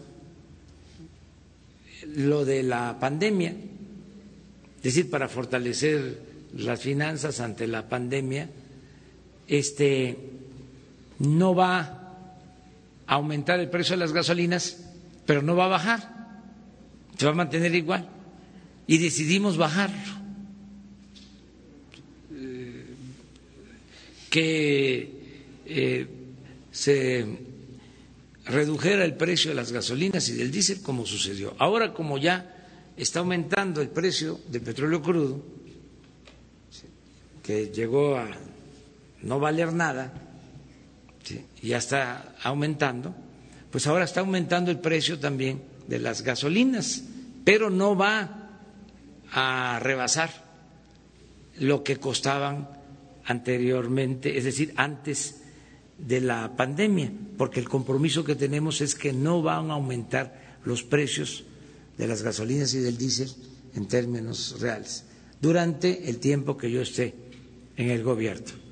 Y lo mismo en el caso de la luz, de la electricidad. Evitamos que brinque la tarifa. Sí, sí, eso es muy importante. Casi no se supo, porque los eh, servidores públicos, los técnicos de Hacienda, este, son de primera, es de lo mejor que tenemos, el secretario de Hacienda, pero eh, no se informó bien.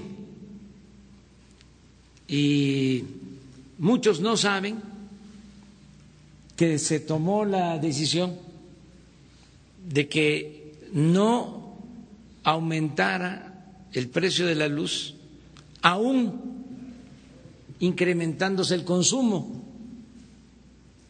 porque eh, se mantiene una tarifa hasta cierto consumo.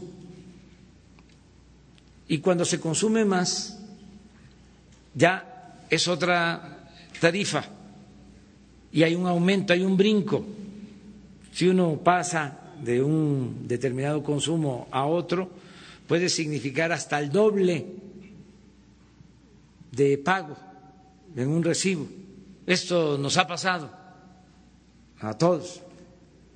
Allá en la casa una vez me reclamaron que por qué este, llegando, llegando, había aumentado tanto la luz. Pues fue que se incrementó el consumo de luz, pasa a otra tarifa y aumenta. Y para que regrese a la tarifa más baja, lleva un tiempo. Ese es el mecanismo establecido. Bueno, ahora por la pandemia se decidió que aún eh, consumiendo más energía se mantuviese eh, la misma tarifa. Eso es importante que se sepa porque eh, es un apoyo especial que se está dando a todos los consumidores de energía eléctrica. No se informó adecuadamente. Fue un boletín. Ya ven cómo era antes, ¿no? ¿Mande? Sí, también hay boletines, pero si se tiene este esta conferencia,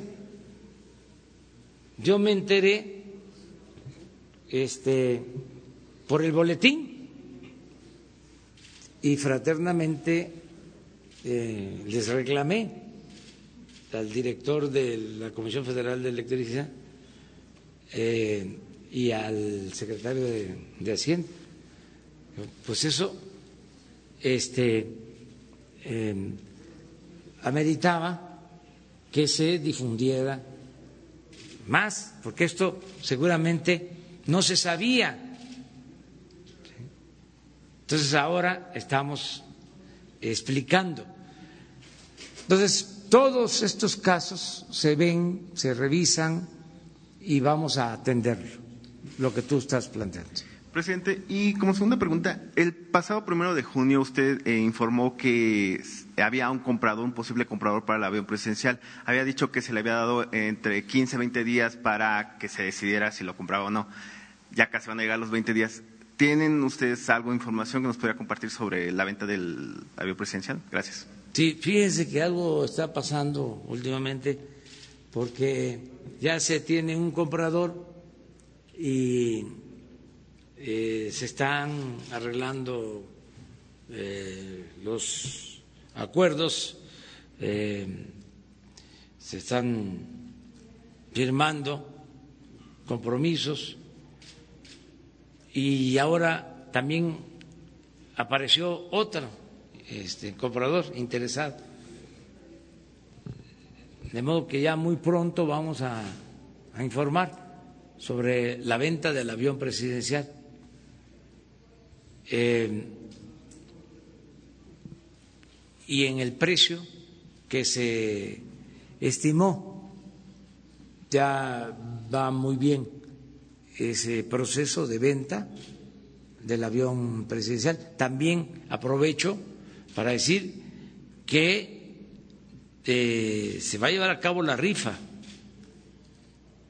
el día eh, 15 de septiembre. Y ya vamos a informarles también, estamos esperando que vaya disminuyendo el efecto de la pandemia, como está sucediendo, poco a poco, pero vamos eh, superando esta situación y vamos a informar sobre cuántos boletos se han vendido. Eh, desde luego eh, es importante que se sepa que todo lo que se obtenga es para la adquisición de equipos médicos para hospitales. Ahora con la pandemia se han invertido alrededor de 20 mil millones de pesos para eh, terminar de construir hospitales, equiparlos.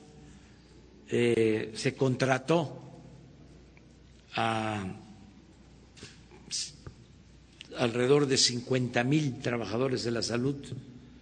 Entonces, todos esos hospitales COVID que se terminaron, que ya tienen equipo, que ya se contrató personal, pues todos esos este, van a quedar eh, después de la pandemia para la atención médica de la población, eh, tanto de población asegurada, los que tienen eh, seguro, los que tienen seguridad social, los que son derechohabientes de el ISTE, de el IMSS y también para la población abierta, para la población sin seguridad social, que eh, atiende el INSABI con sus hospitales públicos, eh, que se están todos rehabilitando, eh, mejorando.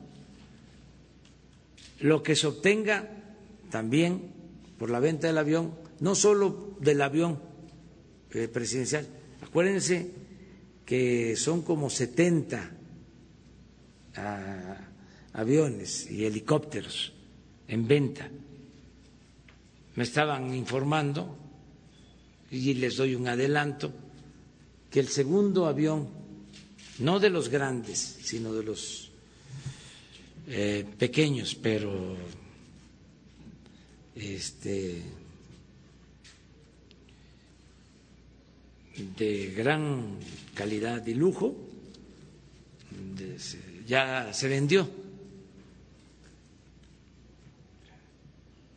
Este, no tengo el dato, pero les van a informar.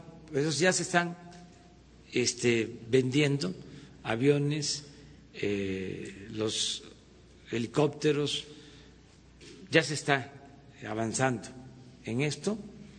Eh, como le dimos toda la importancia a la pandemia, eh, repito, esto lo hemos dejado de lado, se ha seguido este, trabajando.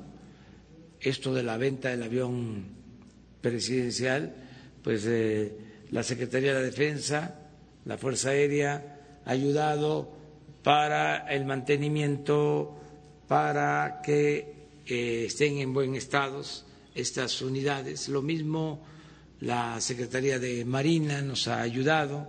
En fin, ahí vamos.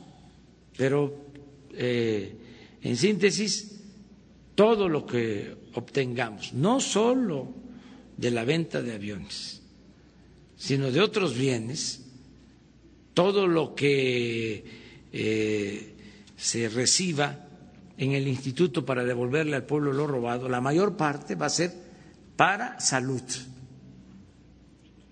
para este, mejorar eh, las condiciones de salud en el país.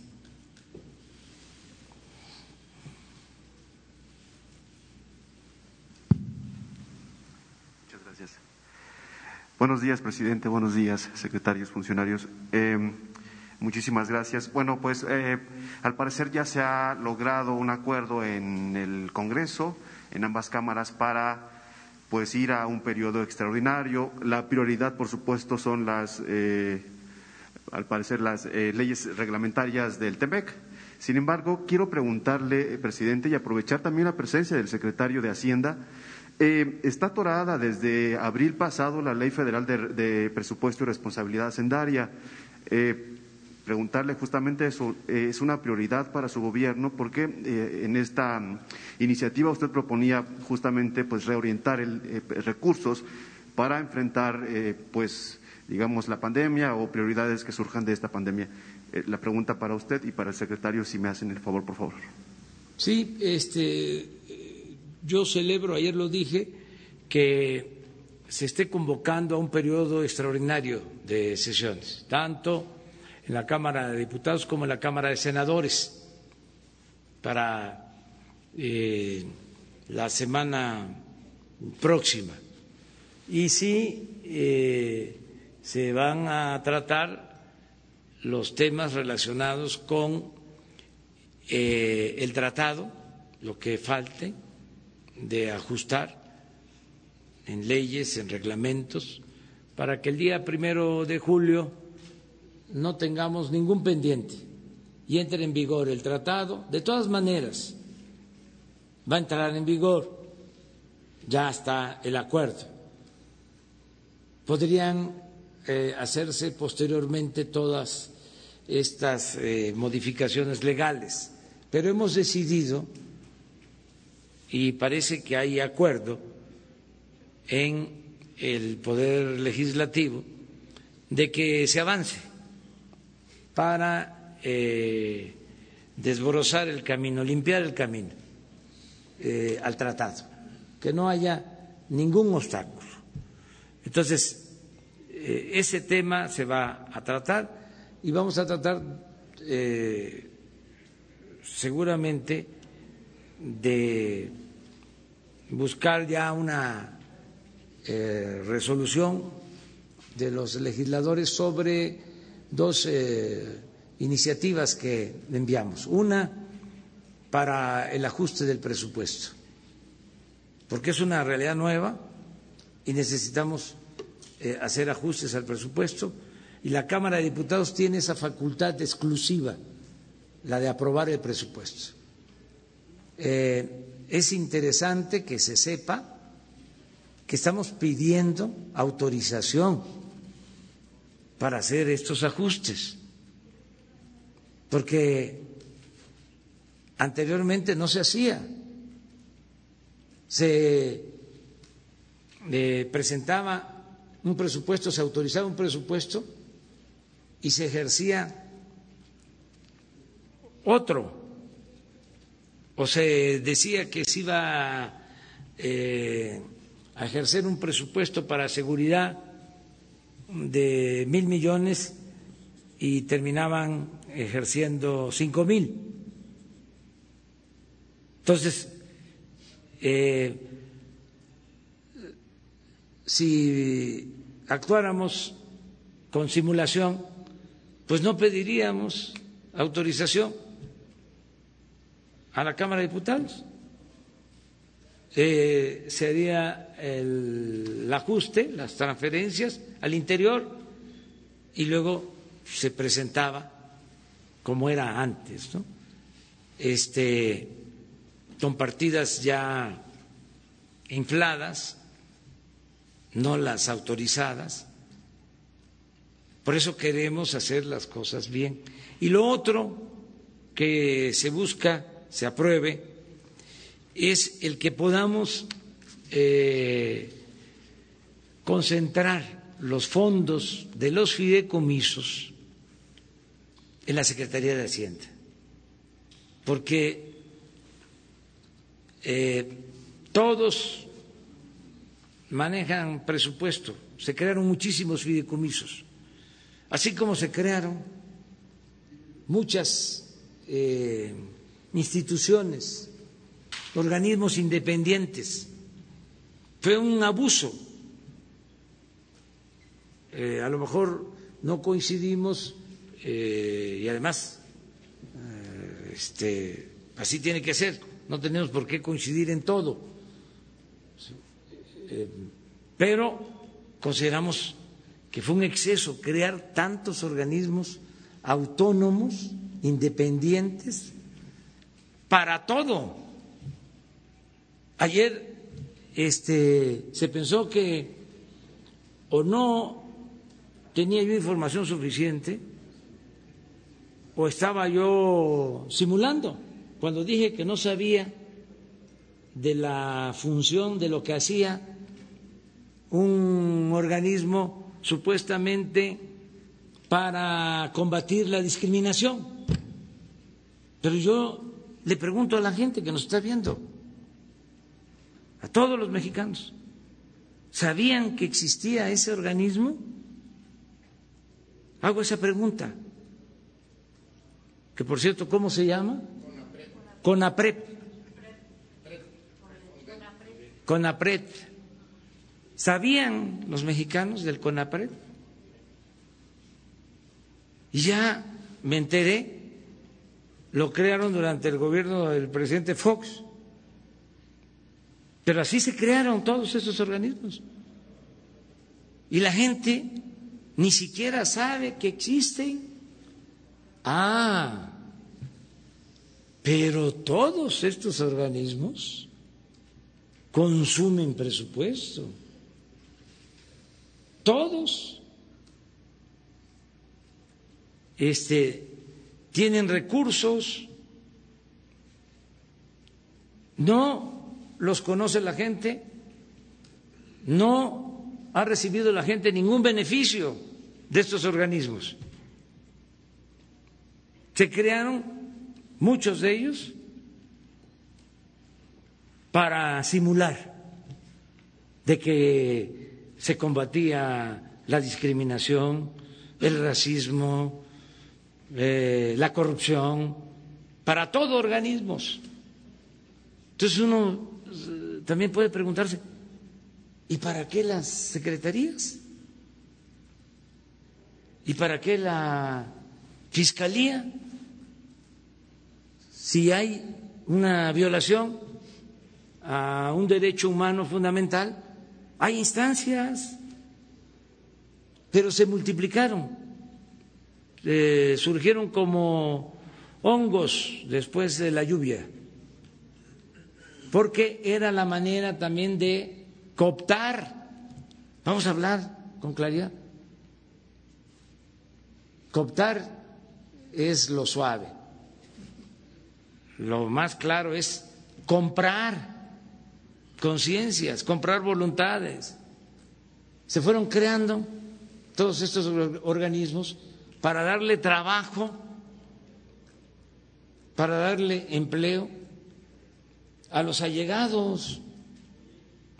Y el pueblo, que es el que manda y es el que debe de recibir los beneficios, ni siquiera sabe de la existencia de estos organismos. No el poder dimana del pueblo, no nosotros debemos de tener como amo al pueblo? ¿No es la función del gobierno servir al pueblo? ¿No el presupuesto es dinero del pueblo? ¿Y dónde está el pueblo? ¿O dónde estaba? Organismos para expertos de acuerdo a las nuevas políticas públicas. ¿Y saben qué? Eran distractores para que se creara todo este andamiaje, se hablara mucho sobre los temas, pero se permitiera el saqueo, el robo. Es una cosa muy parecida al maiceo que aplicaba Porfirio Díaz. Cuando había oposición, decía Porfirio Díaz, ese gallo, cuando alguien lo cuestionaba, decía, ese gallo quiere maíz. Y maiceaban al gallo y dejaba de cantar el gallo.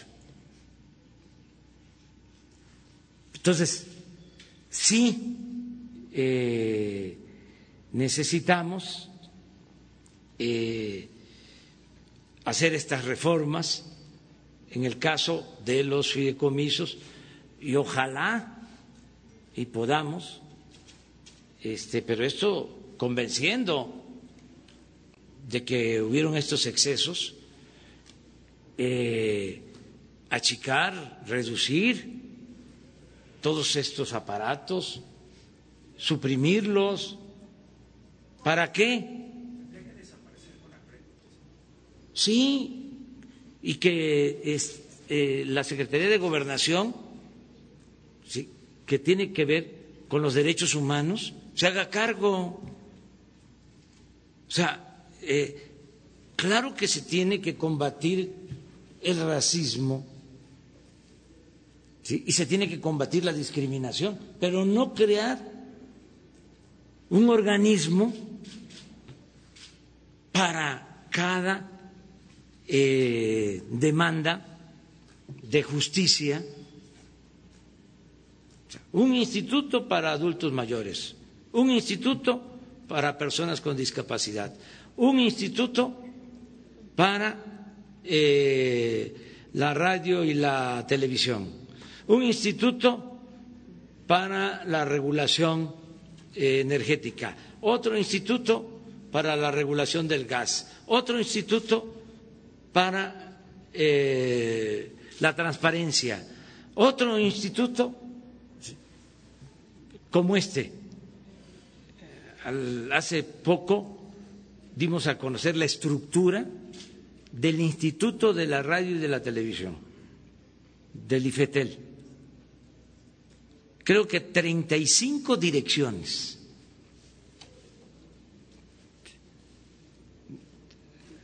Este, a ver si no tienen el organigrama de este Instituto de, del Combate a. Sí, debe de estar. Van a ver la, el organigrama. Yo digo, ¿y qué han hecho?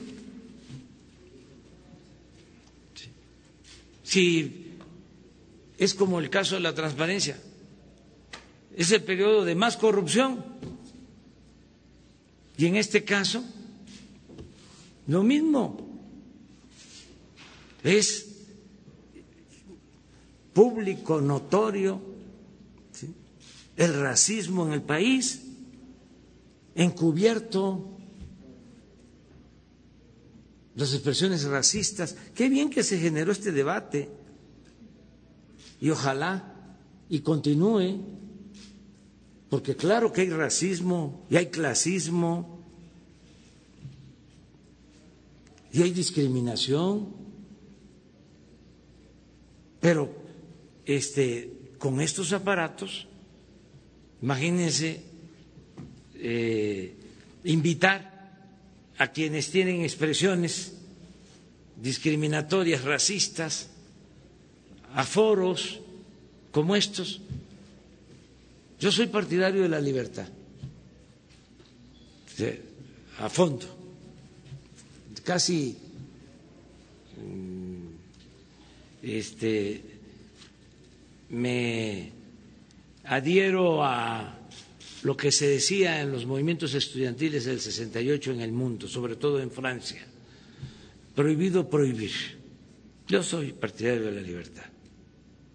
Tan es así que este, nunca voy a quejarme de que me insulten o cosas por el estilo. Nunca lo voy a hacer. Porque somos libres. Hace poco comentaba yo de que un dueño de un canal de televisión muy famoso decía que no había que meterse con el presidente, ni con el ejército, ni con la Virgen de Guadalupe. Yo sostengo que hay que ser respetuosos de las religiones, no a la Virgen de Guadalupe, eh, no meterse con eso, no meterse con las creencias del pueblo, respetar las creencias del pueblo. El ejército es cuestión de criterio, pero con el presidente sí. Sí criticarlo. Nada de que no se puede tocar al intocable. Este y aguantar todo. Además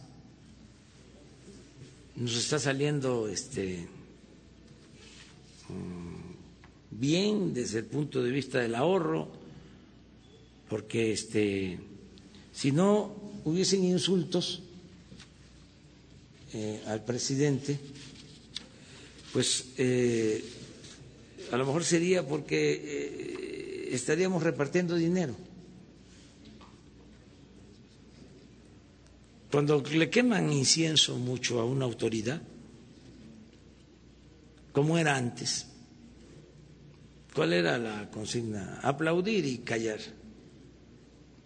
Y no se podía tocar al intocable. Pero eso cuesta mucho. Todo eso nos lo estamos ahorrando. Entonces, sí es importante si se puede hacer una revisión. Yo lo estoy viendo porque es que eh, habían 80 o no sé, ¿cuántos fideicomisos?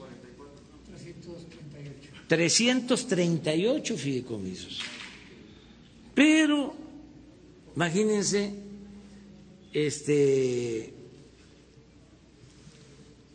¿Cuántos habían en el CONACIT? Como 60.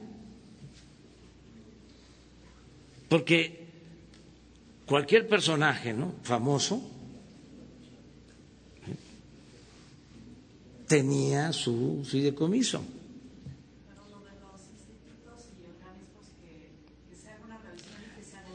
A lo mejor más adelante. Fíjese, en el caso del sector energético, crearon como cinco. A ver, Arturo, ayúdame. La CRE. La CRE es una. La hidrocarburo, otro. La de gas, tres.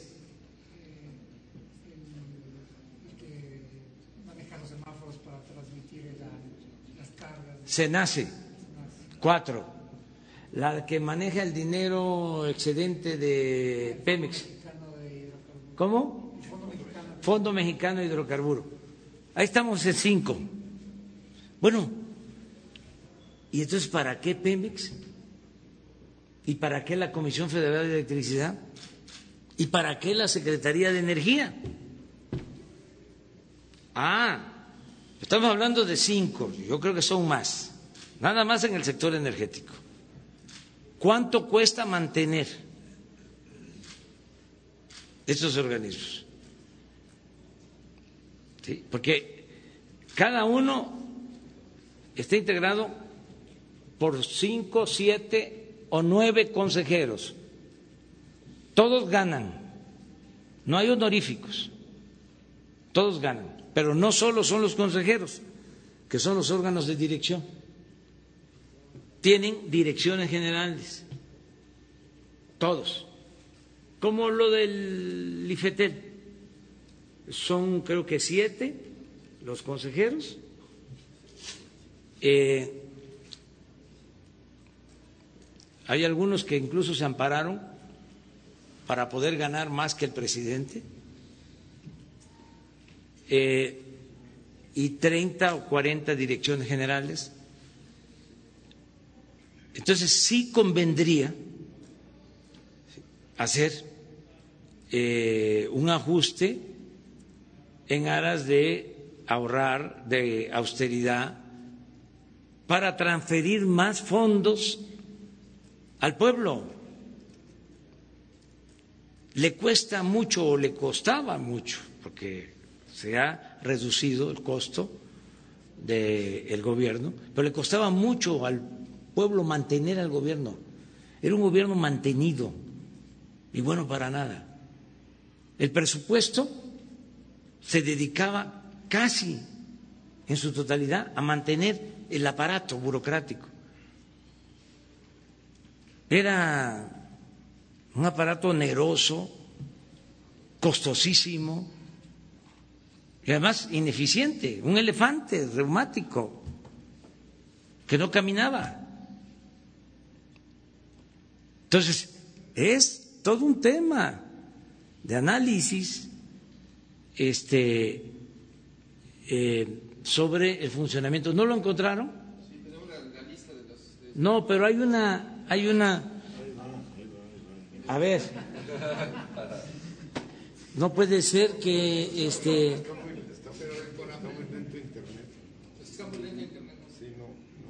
No puede ser si todo México es territorio Telcel.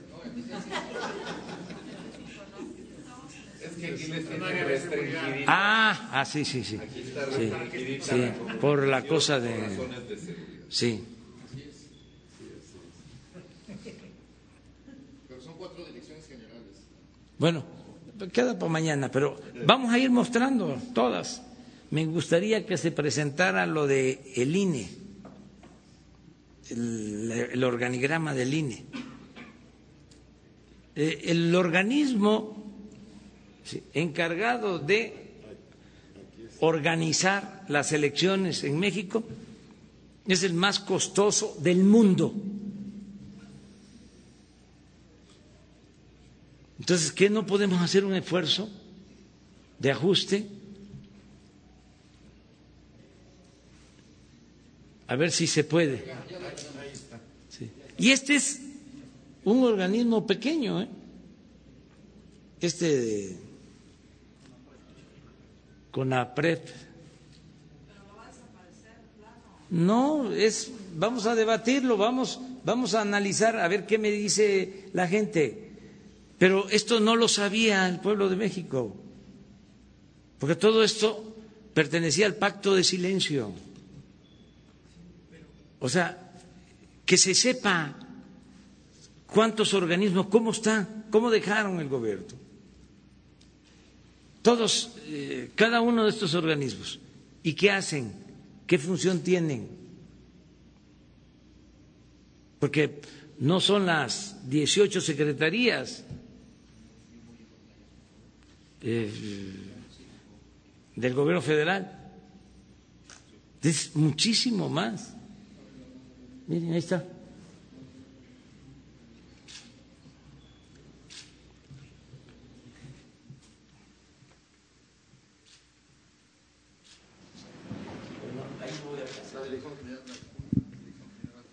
A ver si tú puedes, nada más. Sí. El Consejo Nacional para Prevenir la Discriminación y es el organigrama general, tiene una presidencia y cuatro direcciones generales, una dirección general adjunta de estudios y legislación y políticas públicas, una dirección general adjunta de vinculación, cultura y educación, una dirección general adjunta de quejas, y la Dirección de Asuntos Jurídicos, una Dirección de Planeación, una Dirección de Apoyo a órganos colegiados y coordinación interinstitucional, una coordinación de comunicación social y una coordinación de gestión y, bueno, un órgano de control interno. ¿Le entendiste, primo hermano? No. La mayoría del pueblo no sabe. Hasta los nombres. A ver, lee una de esas, a ver si la gente, ¿cómo se llaman? Dirección General Adjunta de Estudios, Legislación y Políticas Públicas. Tómalo. A ver otra. Dirección General Adjunta de Vinculación, Cultura y Educación. Eso más o menos, sí. La Dirección General Adjunta de Quejas, sí. Dirección de Planeación, Administración y Finanzas. Planeación, Administración, Finanzas. Dirección de Apoyo a Órganos Colegiados y Coordinación Interinstitucional. Sí. Comunicación Social y ah, de Gestión. Y Comunicación Social. Aparte. Entonces, y sueldos, sueldos, eh, alrededor de, de 100 mil pesos mensuales la presidencia. Eso sí, eh, porque tienen el equivalente de subsecretario, 100 mil netos. Eso sí respetan que no pueden ganar más que lo que gana el presidente, que el presidente gana 108. Un secretario 107 y un subsecretario como 100 más o menos. ¿Cuánto gana? porque también se manejó mucho, ¿no? De que había que pagarles bien porque este, en la iniciativa privada pagaban muy bien. Nadie paga 100 mil pesos. ¿Un gerente de un banco gana 100 mil pesos? investiguenlo. Un maestro emérito de la universidad gana 100 mil pesos.